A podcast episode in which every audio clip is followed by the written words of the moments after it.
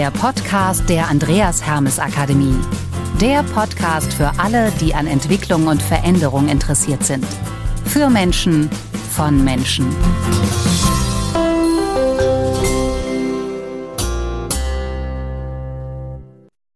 Und auch von mir ein fröhliches Welcome beim Trainer Talk, der Podcast mit Birgit Arnsmann.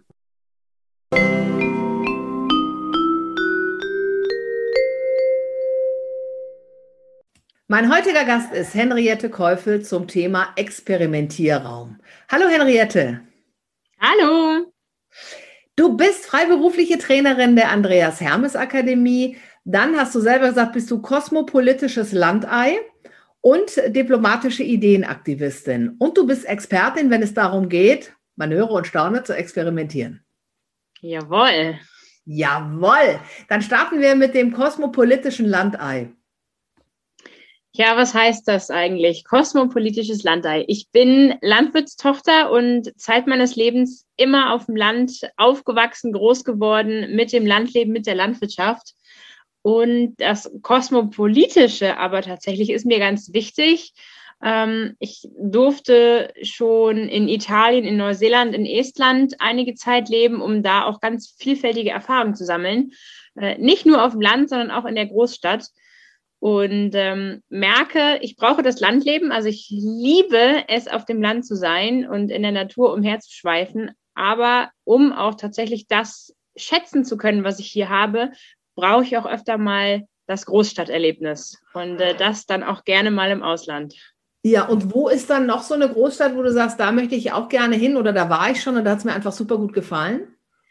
Also wo ich noch nicht war, tatsächlich, wo ich aber gerne mal hin möchte, ist New York, wenn mhm. der Central Park im Herbst schön golden leuchtet. Oder der Indian Summer, so Kanada. Da bin ich tatsächlich noch nicht gewesen und das ist noch ein Träumchen. Mhm. Und was ist so eine Großstadt, in der du warst, wo du das war auch schon so ein Träumchen? Da haust du mich jetzt um in der Frage. ähm, ich war schon mal in Kuala Lumpur. Das war auch sehr spannend. Ähm, und da habe ich genossen und auch dieses, ja, wie will man sagen, tropischen Flair in der Stadt, der auch äh, sehr cool war. Ja. Hat das denn was mit für dich mit ähm, Experimentieren zu tun? Also apropos Experimentierraum, so sich auch in neue, ja, ich sag mal, Städte zu wagen oder neues Terrain zu betreten? Absolut. Also ich sage mal so, äh, ich habe oder ich bin in der in der Nähe Hamburgs aufgewachsen. Mit meiner Mutter bin ich damals immer zum Einkaufen, als ich noch kleines Kind war, sind wir öfter mal nach Hamburg gefahren und das war dann auch immer schon ein Erlebnis mal U-Bahn oder S-Bahn fahren. Das kannte man bei uns ja vom Land alles nicht. Mhm. Nur mit, mit dem Schulbus von A nach B zu kommen, der auch nicht so oft fuhr.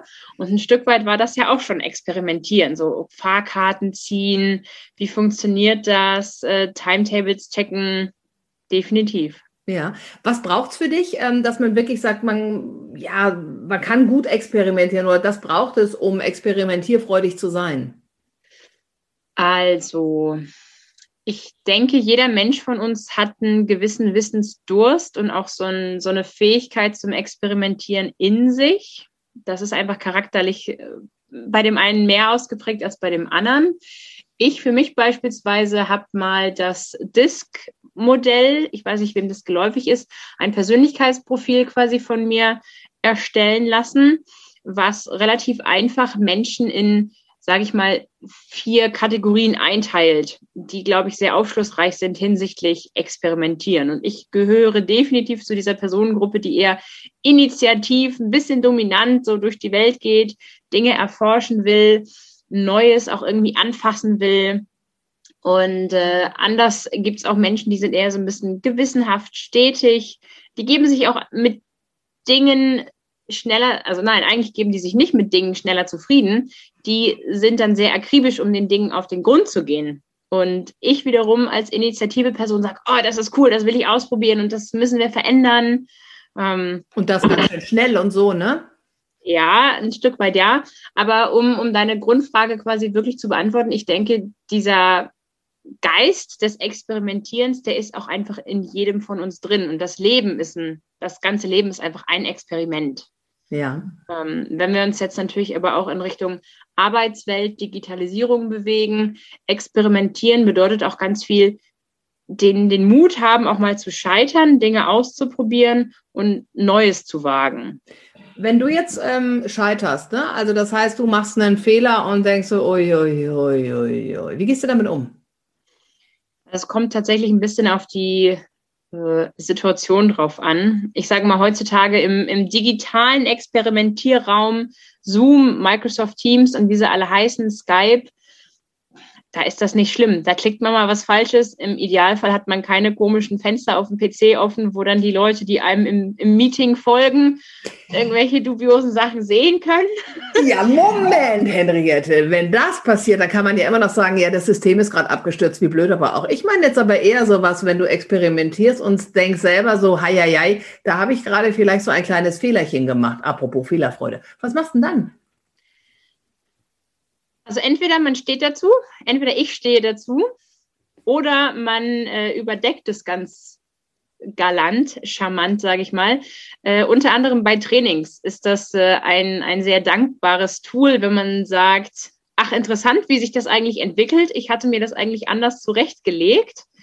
Aber wir arbeiten natürlich auch mit Menschen in den Trainings und ich kann ja nicht im Vorhinein wissen, was die Menschen jetzt wirklich direkt sagen zu dem Thema, zu dem wir ein Training haben. Und umso spannender ist es dann eigentlich auch, wenn man selbst als Trainer in diesem Training dieses Training als Experimentierraum sieht mit den Menschen. Und da kommt dir wahrscheinlich auch dann deine Flexibilität und Spontanität als initiativer Verhaltenstyp auch wieder zugute, ne? Definitiv, also davon bin ich fast ein bisschen überzeugt. Es kann manchmal sein, dass Menschen, die eher so stetig gewissenhaft sind, dann ein bisschen überrumpelt sind von meiner Art oder von ja. der Art der initiativen Menschen, die halt auch schnell, sage ich mal, drei Sachen gleichzeitig machen können und wollen meistens. Ähm, aber das ist eben das Dankbare, dass man dann schnell umswitchen kann und überlegt, okay, das funktioniert jetzt hier gerade nicht oder wir entwickeln das äh, Training gerade in eine Richtung, das ist eigentlich viel cooler, als ich es geplant hatte. Also lassen wir es laufen und äh, wagen uns auch da gemeinsam dran. Ja, du hast eben das Wort ähm, überrumpeln gesagt, ne? Und ähm, das dritte Hashtag-Ding war ja vorhin diplomatische Ideenaktivistin. Ist das etwas, was sich für dich ausschließt oder sagst du, ah, da zeige ich eine ganz andere Facette von mir? Also das Diplomatische ist natürlich noch, tatsächlich noch mal eine andere Facette von mir. Ich bin jemand, äh, ich möchte, dass alle irgendwie fair behandelt werden. Deswegen kommt da so ein bisschen dieses Diplomatien, nenne ich es ganz gerne, ähm, ins Spiel, weil ich jedem auch seinen Raum geben möchte, den er braucht. Das habe ich so auch im Rahmen der Trainerausbildung und auch im Rahmen meiner Arbeit. Ich arbeite im Kommunikationsbereich festgestellt, dass das auch gut ist, wenn jedem sein Raum gewährt wird, den er braucht. Und das ist eben auch gerade beim Experimentieren oder Ideenaktivistin sein ganz wichtig. Ähm, denn es kommen auch ganz tolle Ideen von Menschen, die nicht so quirlig sind teilweise. Ne? Und die dann auch zu akzeptieren, äh, das gehört dann Stück weit ein bisschen dazu. Äh, dieses Ideenaktivisten sein ist tatsächlich so aktiv auch nach Ideen suchen und so ein bisschen diesen Geist haben, wenn ich in einem Bereich arbeite, wo ich denke, Mensch, das könnte irgendwie optimiert werden, sei es ein Prozess oder einfach das Arbeitsumfeld, ähm, dann auch wirklich aktiv darüber nachzudenken, wie kann ich es denn besser gestalten, dass äh, für mich das Arbeitsumfeld auch angenehmer ist und dementsprechend das vielleicht auch im Unternehmen oder im Arbeitskreis, sei es Verein, whatever, ähm, auch einfach die Informationen besser fließen. Das geht da alles in die gleiche Richtung, ja. Klasse, danke schön.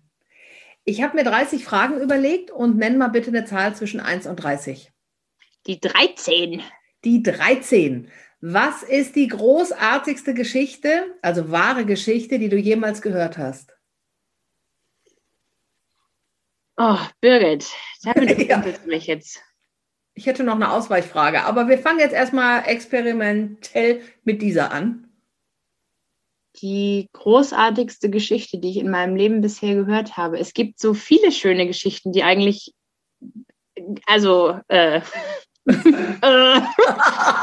die eigentlich, äh, weißt du was? Ich, äh, also wir machen die zweite, ich mache eine andere Frage. Was war dein Kindheitstraum?